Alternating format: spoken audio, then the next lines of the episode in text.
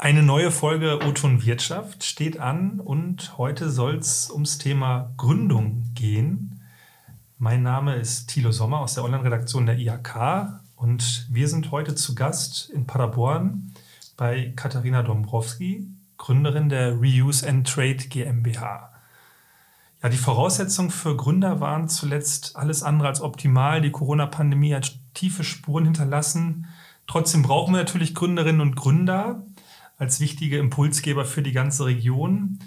Und genau da sind wir heute auf der Suche und wollen einmal hören, welche kreative Geschäftsidee hinter der Reuse and Trade GmbH steht. Frau Dombrowski, schönen guten Tag und vielen Dank, dass wir heute bei Ihnen zu Gast sein dürfen. Ja, gerne. Herzlich willkommen. Und jetzt äh, fragen sich natürlich wahrscheinlich erstmal die Zuhörerinnen und Zuhörer, was ist denn überhaupt Reuse and Trade? Deswegen Erklären Sie gerne mal, was verbirgt sich hinter der Idee? Ich habe im Vorfeld natürlich auch ein bisschen gespickt und geguckt, was man so rausfindet. Äh, auf Ihrer Website steht da, wir bieten eine Lösung für aktive Kreislaufwirtschaft an. Was genau verbirgt sich dahinter? Ja, also das Konzept ist eigentlich so einfach, dass es deswegen nicht verständlich ist. Also wir möchten einfach die Dinge, die da sind, im, in einen Kreislauf bringen oder im Kreislauf halten. Da, denn ähm, oftmals werden Dinge vorschnell entsorgt und ins Recycling gegeben. Und überall ist ja zu lesen, wir sind Recycling-Weltmeister. Ja, wir sind aber auch Recycling-Weltmeister in Dingen, die nicht recycelt werden müssen.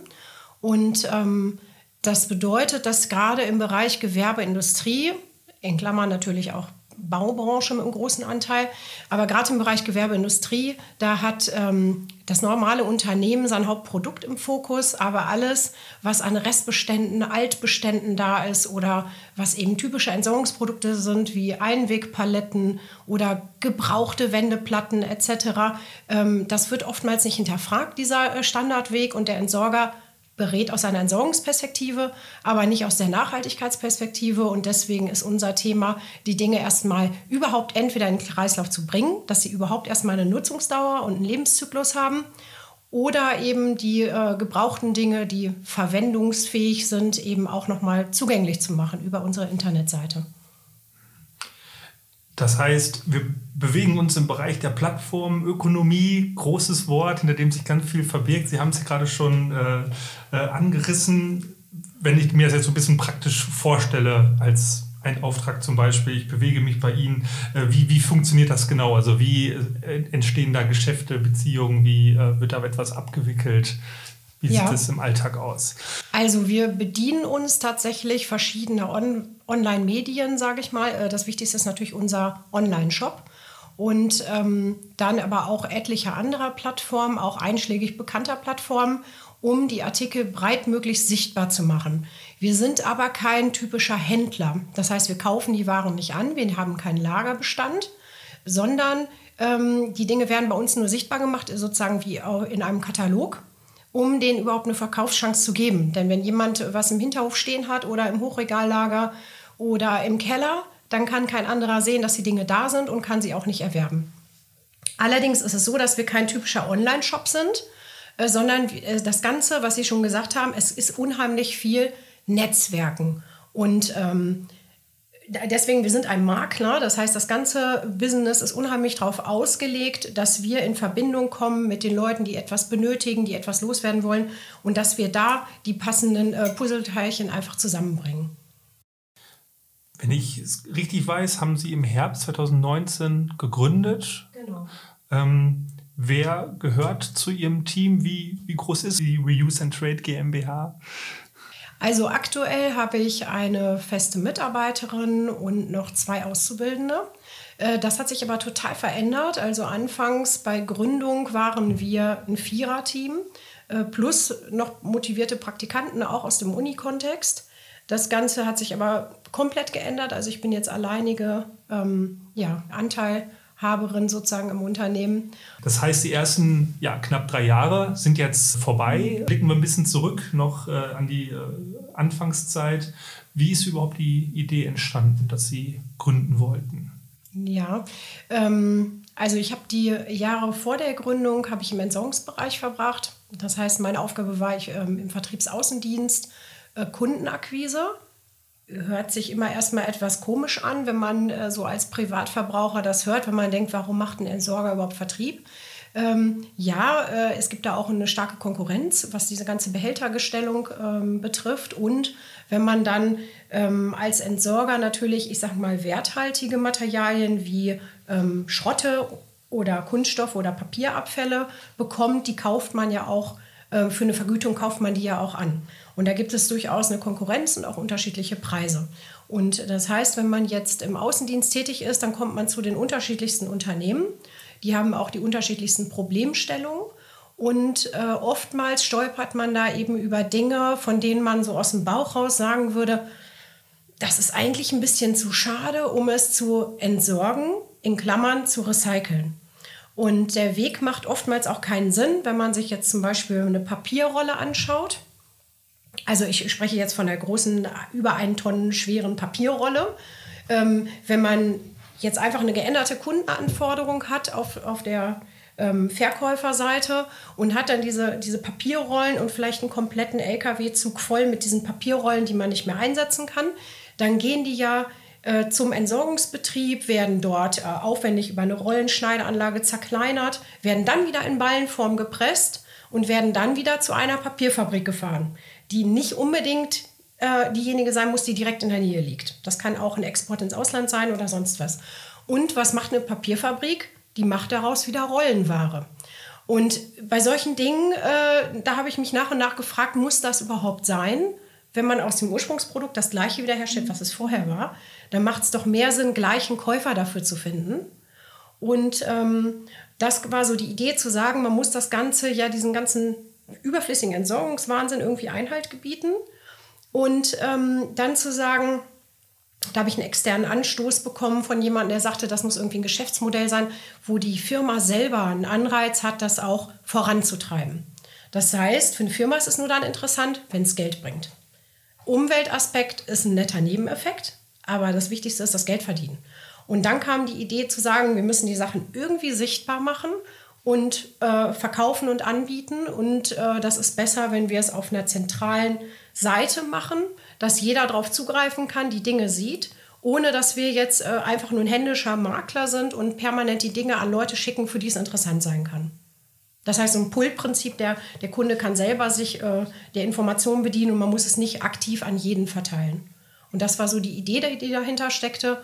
Und äh, natürlich habe ich einen persönlichen starken Treiber, was das Thema Umwelt und Nachhaltigkeit betrifft. Und ja, gerade als, ich sag mal, junge Mutter im Sinne von äh, junge Kinder, hat man natürlich noch mal einen ganz anderen Antrieb. Ja, total spannendes Thema, wie ich finde. Also Plattformökonomie hatten wir auch vor einigen Monaten erst in unserem Magazin Ostwestfälische Wirtschaft. Äh, da waren Sie auch schon mal zu Gast, in Anführungsstrichen. Zumindest haben wir da über Sie berichtet. Und ähm, man kennt es ja selbst, vor allem aus dem B2C-Bereich, aber gerade so B2B ähm, liegt da wahrscheinlich noch so ein ganz großer verborgener Schatz, der noch gar nicht so richtig ja, verteilt ist, wo noch ganz viel möglich ist in Zukunft. Ähm, das heißt, Sie hatten eine Geschäftsidee, von der Sie überzeugt waren, dass sie gut ist. Ähm, wie ging es dann weiter? Also das ist ja ein Prozess von der Entstehung der Idee, bis es dann wirklich äh, das Unternehmen gegründet ist. Wenn Sie sich da so zurückerinnern, wie ist die Unternehmensgründung abgelaufen? Also auch über welchen Zeitraum redet man da, bis dann sowas mhm. entsteht? Ja, also die Idee wirklich umzusetzen, ähm, das ist tatsächlich erstmal eine riesige Hürde, vor der man steht, weil man weiß, man hat eine Idee im Kopf, aber man ist kein ITler, man hat gar keine Ahnung, wie man das Ganze anpackt. Ähm, und dann versucht man erstmal selber so ein bisschen, ach, da gibt es doch irgendeine so Shop-Programmierungssoftware, kann ich da selber mir einen Account machen oder nicht? Und dann merkt man schnell, man gerät an seine Grenzen. Äh, auch, auch technisch bei einfachen Baukastenlösungen und so und was auch die Produktanforderungen äh, betrifft. Also ich habe ja jetzt auch nicht eine Standardsoftware. Ähm, und äh, da, weiß man gar nicht so richtig, wo, wo packt man das Ganze als erstes an. Und da hat mir sehr geholfen die äh, Gründerwerkstatt hier in Paderborn, die Garage 33 weil ich da durch einen Zufall über so einen Ideenwettbewerb Aushang gestolpert bin und habe gesagt, ja, ich bin zwar kein Student mehr, aber ich habe eine Idee, ich weiß noch gar nicht, wie ich sie umsetzen soll und, und könnt ihr mir da irgendwie vielleicht helfen? Und ähm, die fanden es cool, die haben gesagt, das äh, finden wir interessant. und wir nehmen dich in dieses Coaching-Programm, was wir haben, mit rein. Und dann durchläufst du im Prinzip so verschiedene Stufen, immer wieder verschiedene Veranstaltungen. Auf was kommt es an? Finanzierung und dies und das. Und ich sag mal, selbst eine Imbissbude aufzumachen, erfordert ja nun mal einen gewissen Prozess, dass man sich mit verschiedenen Gesellschaftsformen beschäftigt und so weiter. Und äh, wenn man jetzt noch gar kein Produkt hat, ist es natürlich noch aufwendiger. Und das war so der der Einstiegspunkt, wo ich dann mit Baby in der Trage in die Gründungswerkstatt regelmäßig zum Coaching marschiert bin und ähm, versucht habe, diese ganze neue Sprache der Start-up-Szene kennenzulernen mit Pitch äh, statt Präsentation etc. Und ähm, da habe ich eben sozusagen die ganzen ersten Schritte, wurde ich dann mit an die Hand genommen. Und davon schwimmt man sich aber relativ schnell frei, weil man merkt, da werden doch auch viele Dinge wie ein Businessplan so in der Realität doch angefordert, die in der Start-up-Szene mit neuen IT-Ideen oder so nicht unbedingt so gewünscht sind. Aber wenn man den traditionellen Weg geht über Bankkredit und so weiter, braucht man dieses typische Handwerkszeug eben auch. Ne? Ich habe, das sehen unsere Zuhörerinnen und Zuhörer jetzt nicht, unseren Gründungsreport dabei, der ist noch recht frisch, hat die IAK herausgebracht.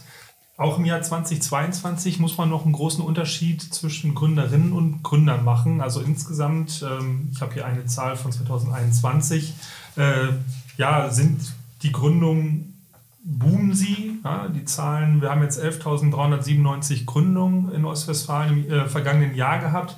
Aber wenn wir jetzt einen Filter Frauen anwenden, dann geht die Zahl doch relativ zusammen. Also da auf der ersten Seite wird man gleich von dem Zitat begrüßt, nach wie vor sind Frauen in der Gründungsszene unterrepräsentiert. Das wirft natürlich die Frage auf, wie, wie war das bei Ihnen? Also haben Sie das Gefühl gehabt, dass es für Sie auch schwer, schwieriger war als vielleicht für männliche Kollegen? Wie würden Sie das beurteilen?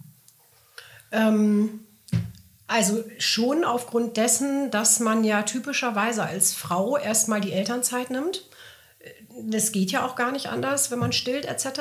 Ähm, das ist nun mal einfach der Biologie geschuldet.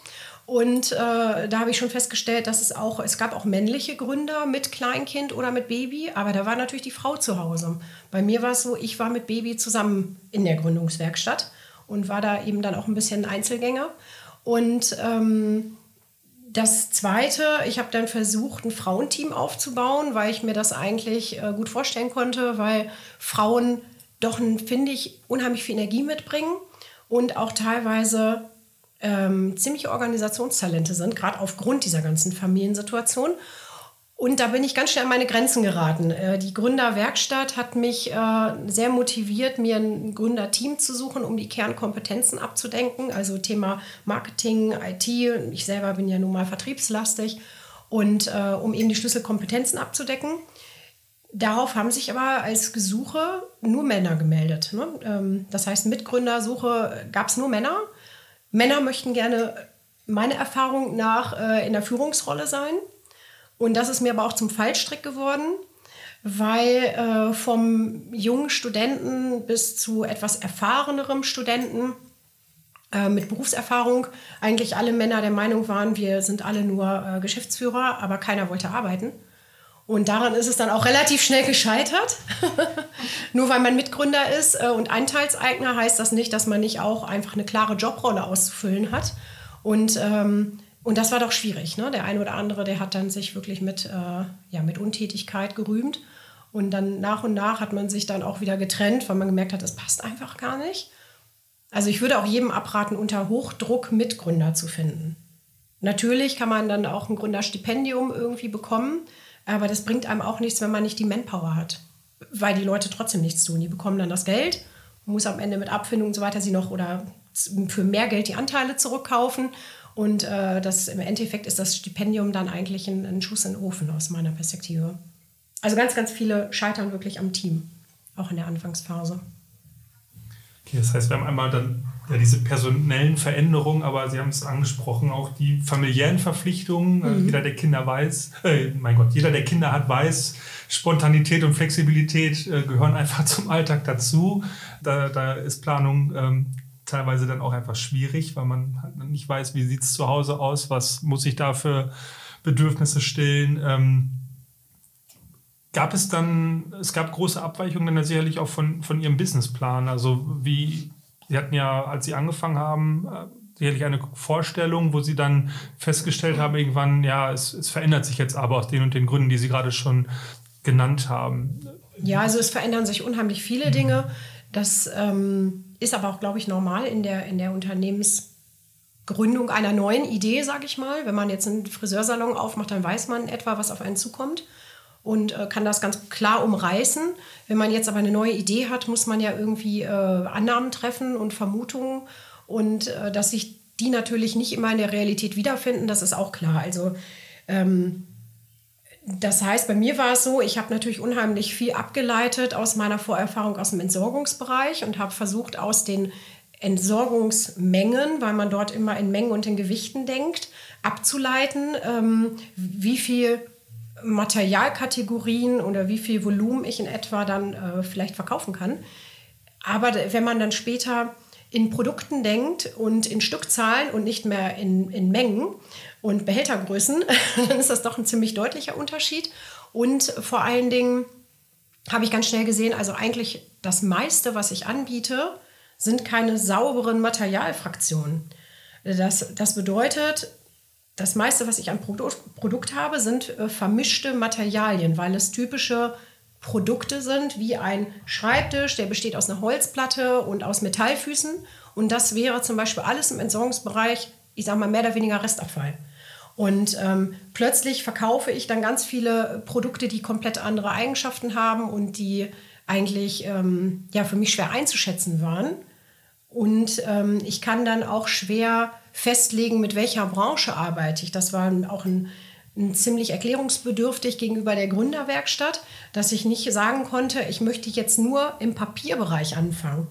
Weil äh, das Argument war, Amazon hat auch mit Büchern angefangen und hat es erst später erweitert. Ähm, bei mir ist das aber nicht abzugrenzen. Das heißt, selbst wenn ich einen Papierhersteller habe, hat der eine alte Maschine, der hat eine Werkbank ähm, der hat drei Schreibtische aus dem Büro und noch einen Schwung falsch bestellte Druckerpatronen. Und plötzlich bin ich nicht mehr nur in dem Materialbereich Papier. Und dadurch hat sich natürlich das Gesamte komplett verändert. Der, also auch der Businessplan und natürlich auch die ganzen Hochrechnungen. Ja. Bringt, führt mich so ein bisschen zum ja, Stichwort äh, äh, Fehlerkultur, die in einem Unternehmen ja auch sehr wichtig ist. Ähm, jetzt, wenn man am Start, äh, in der Startphase ist, wir jetzt nicht nur von Fehlern sprechen, sondern auch einfach von Erkenntnisgewinn. Ne? Aber dass man feststellt, okay, das, was ich mir vorgestellt habe, funktioniert so nicht. Ich muss mich dynamisch aufstellen und Sachen auch zulassen, dass sie sich verändern und anpassen. In der Rückschau würden Sie dann irgendwas grundlegend anders, äh, anders machen? Oder sind Sie schon so auch mit sich im Reinen, dass Sie sagen, nee, es hatte alles seinen Sinn und Zweck, wie es sich jetzt entwickelt hat? Äh, beides. Also auf der einen Seite ähm, ist man natürlich gerade in der jetzigen Gründerszene äh, schnell so in Richtung äh, Lean Startup-Denken äh, geprägt. Das bedeutet, man versucht wirklich das Produkt am Kundenwunsch auszurichten und da noch mal ein bisschen anzupassen oder eben nach den Bedürfnissen des Kunden anzupassen und weiterzuentwickeln und möglichst erstmal ein sehr abgespecktes Modell auf den Markt zu bringen. Ähm, von daher so viel würde ich jetzt nicht ändern, weil ich sage, das war schon richtig, wie ich vorgegangen bin ursprünglich, dass ich auch daran festgehalten habe und gesagt habe, ich muss es bereit aufstellen. Ich kann nicht mit einem kompletten Nischenbereich anfangen. Allerdings ist es natürlich im Laufe des, der Arbeit, stellen sich schon Dinge heraus, wo man sagt, okay, äh, am Anfang muss ich alles mitnehmen. Später kann ich auch mich etwas abgrenzen, kann sagen, das ist doch eher mein Schwerpunkt, zum Beispiel diese typischen Endkundenprodukte.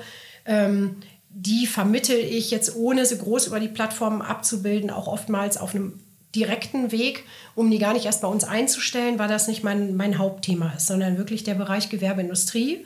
Und ähm, Thema, äh, weiß ich was, Amazon-Rückläufer oder sowas finden bei mir keinen Platz. Den Mut kann man aber auch erst dann aufbringen, wenn man das Gefühl hat, ich habe erstmal den Komfort, Dinge auch abzulehnen. Ne?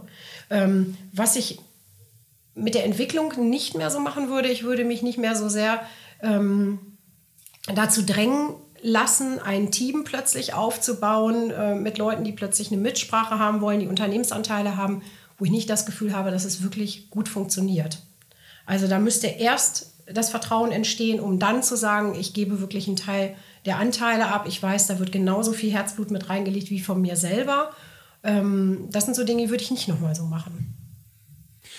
Wie schätzen Sie so das Wachstum ein in dem Bereich, in dem Sie aktiv sind? Also welche Bedeutung wird die Plattformökonomie noch ja, zukünftig einnehmen? Wo, wo geht die Reise so ein bisschen hin? Große Frage. Äh, jein, also ich glaube, nein, ich würde mir wünschen, dass tatsächlich dieses Thema Plattform, dass es mehr Relevanz gewinnt.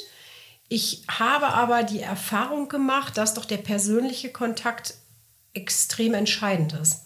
Und ähm, deswegen sehe ich mich auch gar nicht mehr so sehr als Start-up definitorisch, weil es eben nicht unbedingt nur technisch möglichst schnell äh, zu skalieren ist in meinem Bereich, sondern es wird auch also stark von Personen abhängig sein. Das heißt, ich muss wirklich über einzelne Standorte nachdenken. Ich muss schauen, dass ich es darüber multipliziere, äh, weil die Firmen, also gerade Firmen möchten eine persönliche Betreuung, die möchten, dass man sich die Probleme vor Ort anguckt.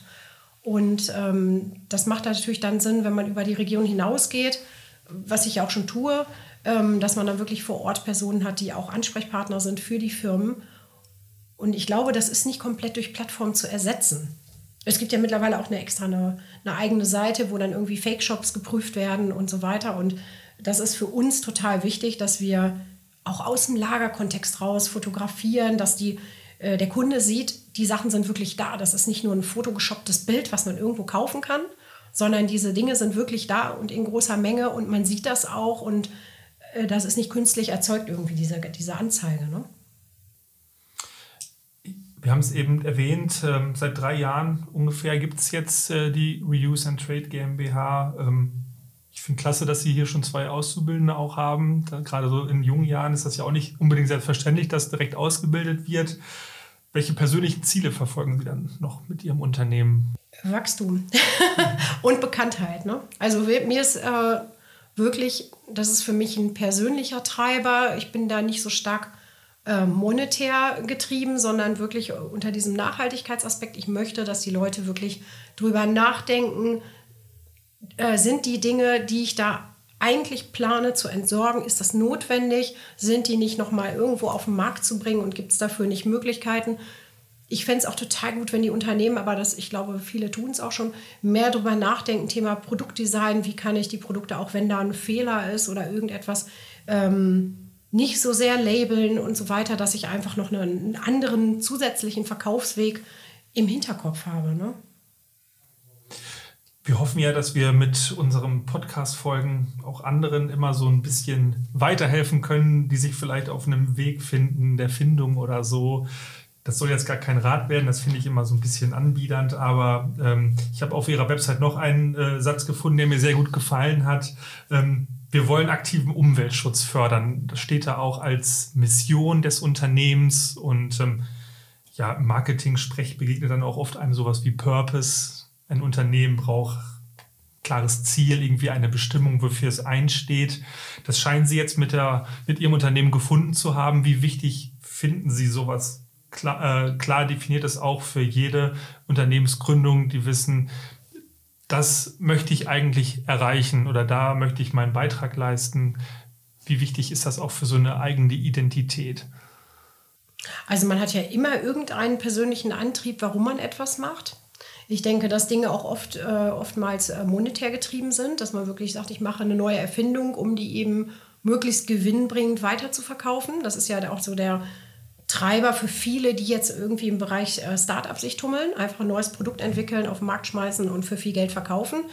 Ähm, aber in dem Bereich grüne Startups, also alles, was mit Nachhaltigkeit und Umwelt und so weiter zu tun hat, ist die Motivation oftmals eher eine andere. Dass man wirklich sieht, es gibt ein Problem, ein, wirklich ein Umweltproblem und ein Thema, was uns eigentlich alle bewegt und dass man versucht, das zu verbessern. Und ähm, ja, das ist mein persönlicher Treiber und ich habe natürlich auch so noch weitere Ziele, dass ich sage, ich würde gerne auch, weiß ich was, Medizinartikel etc. Ins, im Ausland zur Verfügung stellen, dass man die entsprechend günstig auf den Markt bringt, um die eben dahin zu steuern, wo sie hingehören und nicht nagelneue Rollstühle oder andere Dinge, Technikbedarf, äh, einfach achtlos vernichtet.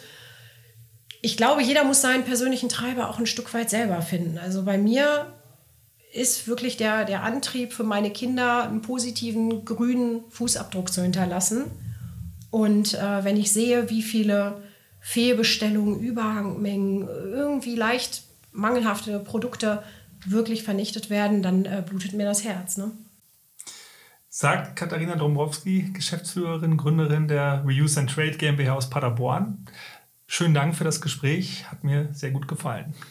Ja, danke schön für die Einladung.